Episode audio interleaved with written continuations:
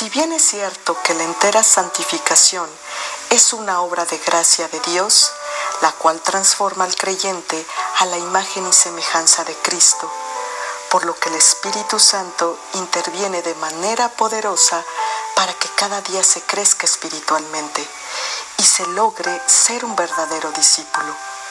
También es cierto que es fundamental el esfuerzo de cada seguidor de Jesús para que lo anterior se logre. En otras palabras, en el proceso para llegar a la perfección cristiana es necesario que hagas tu parte.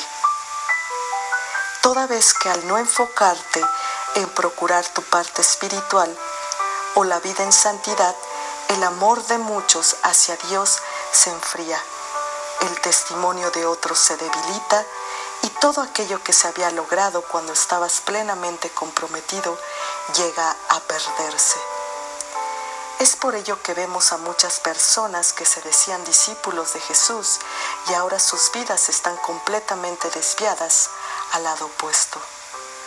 Hoy te invito a no descuidar tu relación con Dios por el motivo que sea, a fomentar tus disciplinas espirituales, a llenarte de Dios, lo cual te hará crecer en gracia y el amor hacia tu Padre Dios y a tu prójimo serán evidentes.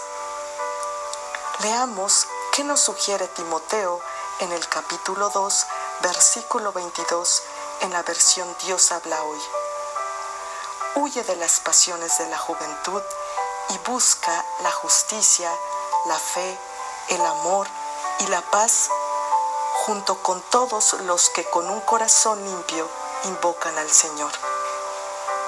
Esta es una emisión más del Centro de Enseñanza y Salvación, lugar de familias bendecidas.